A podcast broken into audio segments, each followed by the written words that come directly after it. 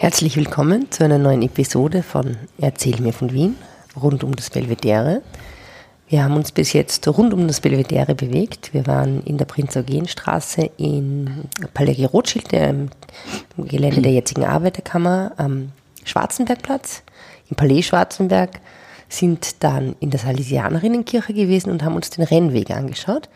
Und heute, tada, tada, bewegen wir uns nicht nur rund um das Belvedere, sondern schauen uns auch wirklich tatsächlich das Belvedere an. Servus Fritzi. Servus Edith. Erzähl mir von Wien. Gerne. Erzähl mir von Wien. Geschichte und Geschichten präsentiert von Edith Michaela und Fritzi Kraus. Fritzi, wir haben jetzt viel rund um das Belvedere erzählt. Ähm, heute schauen wir uns das Belvedere an. Das Belvedere, sagt man eigentlich Belvedere oder Belvedere? Naja, Wie sagst du? Eigentlich sage ich Belvedere. Und es ist auch wienerisch ganz einfach äh, äh, in Ordnung. Es würde natürlich Belvedere heißen, weil es äh, Italienisch ist. italienisch ist. Aber jeder, jeder Wiener sagt Belvedere. Na gut, dann sagen wir auch Belvedere, ist das mal geklärt. Ähm, es ist ja nicht nur das Belvedere, es sind ja mehrere Belvedere, ähm, nämlich ein oberes, ein unteres, da gibt es noch Orangerie, ähm, Prunkstelle. Wie, Prunkstelle, wie, was gibt es da jetzt alles? Und wie Naja. ist das aufgeteilt? Naja, der, das, der Nukleus sozusagen war, das war ein kleines Gebäude vom, äh, wo heute das untere Belvedere steht. Und sage Belvedere. Wir können einfach un- beides verwenden. untere Belvedere steht. Äh, und das hat der Prinz Eugen von Savoyen gekauft, der Feldherr, du weißt, der, der, Der Feldherr, Feldherr, der gegen- äh, äh, in der leopoldinischen, äh, josephinischen und Karl VI. Auch noch, ja, Karl VI. Zeit. Und äh, der hat das ausgebaut einmal zum unteren Belvedere. Das ist, also da ist der Eingang direkt am Rennweg, es liegt quasi neben dem Palais Schwarzenberg, das es damals schon gegeben hat, oder? Das Palais Schwarz. Ja, das hat eben damals dem Mansfeld gehört und die waren also nicht sehr gut aufeinander zu sprechen, angeblich der Mansfeld und der äh, Prinz Eugen. Und der Mansfeld ist ja dann gestorben und da hat es der Schwarzenberg, aber das wissen wir ja aus einer früheren Episode alles. Genau. Und äh, der Prinz Eugen hat eben das untere Belvedere gebaut, war als Wohnschloss eher gedacht, ist aber eher, äh, hat er, er hat äh, dort nicht wirklich gewohnt, weil er hat ja in der Himmelpfortgasse Genau, da das- ist ja das, das sogenannte Winterpalais, das oder? Winterpalais, ja. Äh, Und das war eben eines dieser, dieser Sommerschlösser. Und es war früher ein Weingarten und äh, ist, wie sehr vieles in Wien, eben hügelig angestiegen. Äh, Und Wie, ist wie, wie hoch ist da der, also Hügel? Hügel, ja, also von äh, unterem Belvedere zum oberen Belvedere sind 23 Meter. Ja, das ist ja nicht nix. Das ist ganz schön und es ist auch so, dass der Garten wohl ansteigend gebaut wurde, aber anscheinend war die äh, Steigung dann doch zu Hoch, zu zu steil? oder zu steil, dass man eben eine Stiege in der Mitte oder nicht ganz in der Mitte, aber äh, halt an einem Ort eine Stiege, eine Mhm. Trennmauer, Stützmauer gemacht hat mit einem Brunnen. Herkulesbrunnen, oder? Nein, Eher ein, äh, ein Neptun, Neptun, oder äh, ein, römischer Gott. äh, ja. Äh, und äh, die und eben Stiegen gemacht hat, weil anscheinend die äh, Steigung eben zu hoch gewesen wäre. Und oben ist dann das obere Belvedere gebaut worden.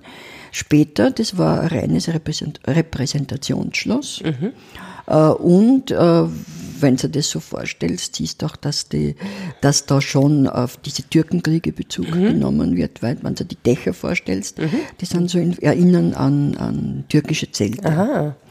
Ganz einfach.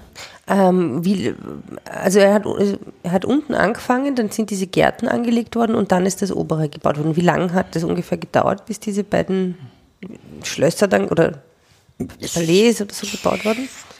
Zehn? Jahre, so in etwa Gärten und so weiter, werden 10, 15 Jahre, ich kann es nicht genau sagen. Ähm, es sind die, die Gärten, das wird immer, äh, wird immer wieder erneuert worden. Aber das Statuenprogramm hat der Prinz Eugen selbst noch, also hat der Prinz Eugen ausgesucht. Und zwar ist das im unteren Belvedere, das ist Also ja- in dem Garten vom unteren Belvedere. im Ga- Garten von unteren, Be- bis zur Stützmauer, sagen wir so. Äh, Da sind also vier Bosketten angelegt. Das ist eine Boskette. Das sind so kleine Wäldchen, in der Mitte mit einem lauschigen Plätzchen, wo man sich erste Küsse gibt. Ach so. Äh, Und da ist auch ein Statuenprogramm, das also sehr kompliziert ist, das ich, das ich da wirklich nicht erklären kann. Das aber bet- äh, die ganze, der, der Aufbau ist von der Unterwelt zum Olymp. Und der Prinz Eugen hat sich ja sehr gerne, da war ein kleines Mandel, und der hat sich aber sehr gerne als Herkules oder als Apoll darstellen lassen. Ja, klar, warum ich nicht? Ich meine, es war halt ein geistiger Herkules und ein kriegerischer oder kriegerischer Herkules und ein schöngeistiger Also Apoll. der sich das überlegt, wie er da gerne die Statuen hätte, was da besonders aussagekräftig ist. Also die Programm, das war ja nicht unüblich. Das, es hat ja, Statuenprogramm habe ich auch noch nie gehört. ja, gibt's viele, Mann. Also das heißt, Statuenprogramm heißt, dass die, die Statuen aufeinander abgestimmt sind, oder? Ja, so eine ganz bestimmte, ganz, ist eine Geschichte sozusagen, was da, was da erzählt wird mit denen. Dann hast die Mauer, und dann hast die das Stiegengeländer, und auf dem Stiegengeländer sind lauter kleine Putti. Putti, die du schon sehen, gesehen hast. So kleine herzige, herzige Bauchsattel und die stellen die Monate dar. Und der obere Teil, dieser Barockgarten, der ja jetzt wirklich wieder äh, in barockmäßig sehr gut äh, hergestellt ist, äh, da, die Säckel sind eigentlich hauptsächlich Sphingen. Weil die Sphinx, Also wirklich, das ist mehr als eine. Ich, also ich kenne schon, ich weiß schon, dass das so. Ja, oben sind zwei, in der Mitte sind, glaube ich, zwei. Aha. Und unten könnte ich jetzt nicht sagen. Na, okay. ja. Also auf jeden Fall, also vier kann ich da, weiß ich Ha, Fall. haben die auch eine Bedeutung oder Aussage? Ja, Sphinx ist, äh, bedeutet Weisheit. Okay, also der Typ war göttlich und weise und überhaupt ein super War er auch. Also man was ja für die Habsburg, Habsburger Monarchie das vielleicht nicht mehr, mehr existieren ohne ihn. Also das ist äh, Mhm. Ja, der hatte die Türken, Osmanen, Osmanen, Kriege, Kriege, dann äh, spanischer Erbfolgekrieg. spanische Erbfolgekrieg. Also ja, und der war zum Beispiel ganz gegen die ganz gegen die pragmatische Sanktion, dagegen, dass der Karl VI. eben da auf Verhandlungsweg ähm, äh, äh, versucht hat, für seine Tochter äh, das Also Erbe zu abzusichern, erhalten, ja. abzusichern, weil er gesagt hat, das nutzt alles nichts. Die werden in dem Moment, wo der Karl tot ist, über sie herfallen, was ja, Ja, ja, was stimmt, aber die Maria Theresia hat es trotzdem Hat's geschafft. Kohle. Okay, wir sind dann also oben beim oberen Belvedere Mhm. und Belvedere und dann äh, geht's ja noch weiter. Mhm. Äh, dieser Ehrenhof, Der, eher, ja, ja, der ja, auf anderen der anderen Seite, Seite? Richtung, Richtung Bahnhof dann schon. Richtung, ja, Richtung Gürtel? Bahnhof, Richtung Gürtel, Richtung Bahnhof. Äh, und da hast du an der Front, an dieser Front hast du ein riesiges goldenes Vlies, weil er, er ja Mhm. einer der nicht Habsburger war, der das goldene Vlies, den Orden vom goldenen Mhm. Vlies bekommen hat. Und mit diesem Teich. Ne? Also eigentlich, wenn, man, wenn ich mit Gruppen reingehe, habe ich als erstes diese Ansicht, weil man ja am Gürtel. Mhm. Und nicht zu vergessen ist die Menagerie, die der Prinz Eugen Aha, was ist denn das? hat. Ne? Das ist ein Tiergarten, der, wenn du hinauf vom unteren zum oberen Belvedere gehst, da sind links äh, war das so ein halbrunder, halbkreisförmiger Tiergarten. Ein Tier, er hat auch einen Mit Tiergarten wirklich gehabt. mit wilden Tieren. Ja, und die sind nachher gekommen äh, zu ihnen nach Schönbrunn. Mhm. Da hat er dann, also ich meine, der Prinz Eugen war ja quasi eine, eine Generation über der Maria Theresia und dem Franz Stefan. Und der Franz Stefan hat ja dann Schönbrunn gebaut. Ja, also könnte man fast Sagen- sagen, dass das wie seine Bibliothek ja auch, also nicht, das war nicht von Schönbrunn, Mhm. aber von der Nationalbibliothek der Grundstock war. Mhm. Die von Prinz Eugen, da kann man auch sagen, dass seine Menagerie vielleicht der Grundstock von Schönbrunn war. Und das ist so halbkreisförmig angeordnet und da waren die Tiere drinnen. Ja, es ist jetzt noch gut erkennbar, da sind Mhm. auch Götterstatuen, die man dort sieht. Äh, Und ja, und so hat der, äh, du musst dir aber vorstellen, was das gekostet hat und dass das, äh, Ja, ja. dass der Prinz ein ein reicher Mann war. Das auf jeden Fall, auf jeden Fall. Ja, der dürfte überhaupt sehr viel Geld gehabt haben. Er hat auch noch ganz viele andere Schlösser dann gehabt, so Schloss Hof, oder? Und Schloss Hof, Niederösterreich. Mhm. Niederweiden, äh, dann eben das Winterpalais. Äh, ja, also er hat aber, er hat ja eben wie gesagt sukzessive äh, den Habsburgern, Ungarn Mhm. und so weiter wieder von den Osmanen zurückerobert. Und Belgrad, Mhm. du weißt ja, Prinz Eugenius, der edle der Ritter. edle Ritter. Ja. Und du weißt ja die, die Populärversion. Nein. Von, äh, darf ich das jetzt? Nur zu. Äh, Prinz Eugenius, der edle Ritter, fährt mit dem Arsch durchs Fenster. Gut. Und ähm, Der, und da hat er das, äh, das Großsiegel äh, vom, äh, Gro vom der, Sultan. der, vom Sultan erbeutet. Und das war natürlich für einen Sultan, äh, Mega Schande. me- ja, das ist wirklich der Ausdruck dafür. Und für einen Kaiser Natürlich ein super Gewinn und dann gab es natürlich viel Geld für den. Und der Prinz Eugen war wirklich der. Wobei man sagen muss, dass er sehr und auch wirklich ein Fam also Prinz Eugen ist ja äh, aus Savoyen. Mhm. Seine Mutter war die Geliebte vom äh, Sonnenkönig, von Ludwig XIV. Ja. Und er war der jüngste Sohn, der Prinz Eugen, Mhm. und war eigentlich für einen geistlichen Stand bestimmt. Er war ein kleiner, und er wollte aber immer, ein kleiner Mann und wollte immer Feldherr werden. Und wollte aber beim Ludwig XIV. Feldherr werden, der Feldherr werden, aber der hat ihn abgelehnt. Mhm. Und dann ist er eben gegangen und hat sie bei den, ist zu den Habsburgern gegangen und hat dann 1683 mit 20 Wirklich. äh, wirklich bei der Wiener Türkenbelagerung, bei der zweiten, äh, seine, sein Sehr gezeigt, was er gekannt hat. Ja, und der war wahnsinnig mutig, der ist immer mit seinen Soldaten, immer vor den Soldaten, Wow. und die haben ihn geliebt. Und er hat zum Leopold I., unter dem Mhm. ja die Türken, und zu dessen Sohn Josef I., Mhm. den wir ja kennen, äh, wirklich ein familiäres, familiäres Verhältnis gehabt. Mhm. Das hat beim Karl VI. dann nimmer mehr so. Mhm. Da, da war er vielleicht auch schon älter, aber die, der war dann schon distanzierter. Mhm. Und da hat er, glaube ich, auch drunter gelitten, Mhm. dass er es nicht mehr so geschätzt worden ist. Ja, und äh, Ja, aber der hat ja, ich meine, der hat ja eben, äh, du hast zuerst schon erwähnt, ja auch, war sehr gebildet und hat eben den, die, sehr viele, eine Bibliothek besessen, die dann eben der Grundstock der Nationalbibliothek wurde.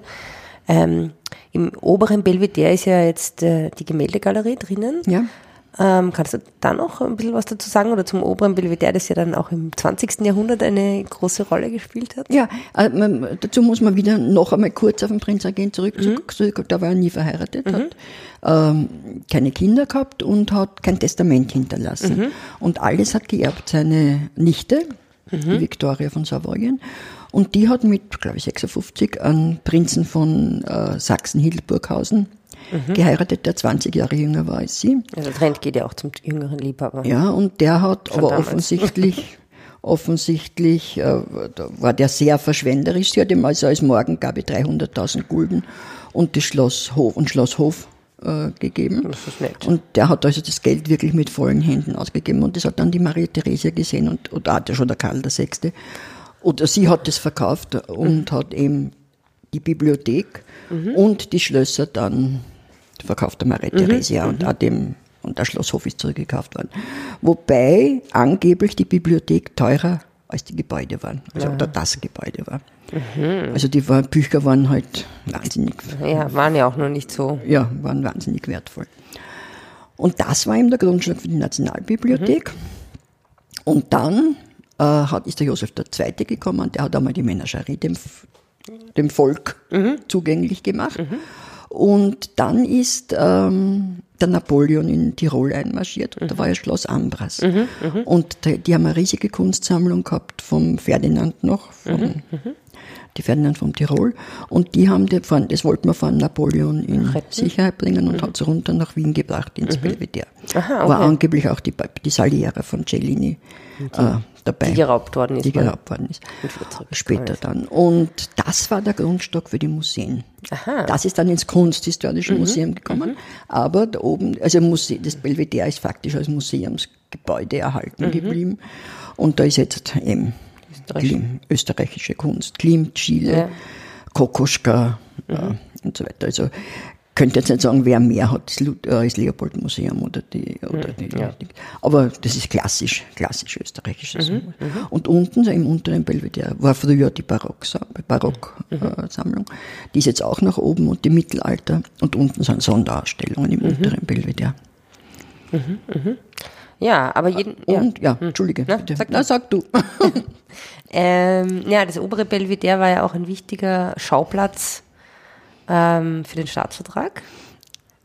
Genau, also das obere Belvedere ist eigentlich das Pendant meiner Ansicht oder die äh, in einer Linie mit Heldenplatz. Nicht? Wenn man sagt Heldenplatz, äh, 38. 38 fällt einem automatisch, äh, oder könnte es dem gegenüberstellen, Belvedere 55, 15. Mai, 15. Mai Mai. 55, äh, wo eben der Staatsvertrag unterzeichnet worden ist, nach langen Verhandlungen äh, mit äh, den Russen, die also dem Staatsvertrag ja nur bei, äh, äh, zugestimmt haben unter der Voraussetzung. Das ist das Denkmal. Ja, auch, aber dass, dass die Neutralität, Ja, also klar. das war nicht die Voraussetzung, das Denkmal, das steht Nein. drin. Aber dass Österreich neutral wird, das wollten ja die anderen nicht. Mhm, na klar. Besonders die Amerikaner nicht. Und aber, die, aber die Russen haben darauf bestanden. Und das war wirklich dem Verhandlungsgeschick auch äh, zu, unserer Politiker zu verdanken, Kreisky vor allem. Ne? Kreisky? Kreisky war Staatssekretär. Ah, wirklich? Und ich gar nicht. es geht ja die, es geht ja die mehr, dass der Fiegel und der Rab. Die unter den Tisch gesoffen haben. genau, was wahrscheinlich nicht stimmt. Ja, Aber auch und, und dann. Oder jetzt singen wir noch die Reblaus und dann haben wir es. Ne? So war das ja. Und, und es ist dem Fiegel, muss ich sagen, dann noch gelungen, angeblich am Tag vor der Unterzeichnung, Mhm. Dass er aus dem Staatsvertrag die Schuldfrage Ah. herausnimmt. ja, das ist ja auch interessant. Also die Mitschuldfrage. Mitschuld Österreichs am Nationalsozialismus. Und Wow, okay. das ist also ganz schön raffiniert gewesen. Und Ja, wahrscheinlich haben die sich gedacht, bitte hört endlich auf zu singen. Ein bisschen flankerlhaft. Und äh, dann ist es unterzeichnet worden und dann sind die auf den Balkon getreten. Und der Fiegel hat den Staatsvertrag gehalten und dann hast du ja immer unterlegt. Die dem Österreich ist frei. Wobei er das ja schon im Saal Genau, gesagt hat. genau. Das ist ja einer von diesen, äh, Eigentlich zusammengefügten Wort Bildscheren. ja genauso wie, ich weiß nicht, ob du kennst, vom Weihnachten 45 die Rede vom Fiegel. Ich habe euch nichts zu geben Ja. und ich habe kein Glas für eure Fenster und so weiter. Und äh, es, es, es ist wirklich rührend, aber es hat er viel später eigentlich gesagt und es ist aufgenommen. Gut, ist egal, aber es, äh, der Ort und die Zeit sind vielleicht gar nicht so wichtig. Was wichtig ist, darf ich das nur sagen, dass ich glaube, es waren dort die Menschen dichter gedrängt äh, im Belvedere-Garten und haben darauf geschaut und gejubelt. Und was ich ganz interessant finde, ich war zehn Jahre, nicht ganz zehn Jahre, und ich fühle mich als Teil dieser Menge, die da Ja? gestanden ist. Und ich war aber ganz sicher nicht dort. Das weiß ich, dass ich nicht dort war. Das, aber, und trotzdem habe ich das Gefühl, also dort in dieser Menge gestanden zu sein und das miterlebt zu haben. Das finde ich also eines der Dinge, die mich immer wieder erstaunen. Ja, die, ja, und die an sich sehr schön sind, weil Österreich ist frei ist ein, Ja, ist ein schöner Gedanke. ja. Und eine schöne, eine schöne Botschaft und ein schönes Gefühl. Und das hoffentlich auch weiter so bleibt. das ist zu hoffen. Das ist jetzt ein schönes Ende für unsere Episode. Ja, Um, ja, vielen Dank, Fritzi, ähm, für diesen Gerne. interessanten Spaziergang. Ich freue mich schon aufs nächste Mal. ja. Ja.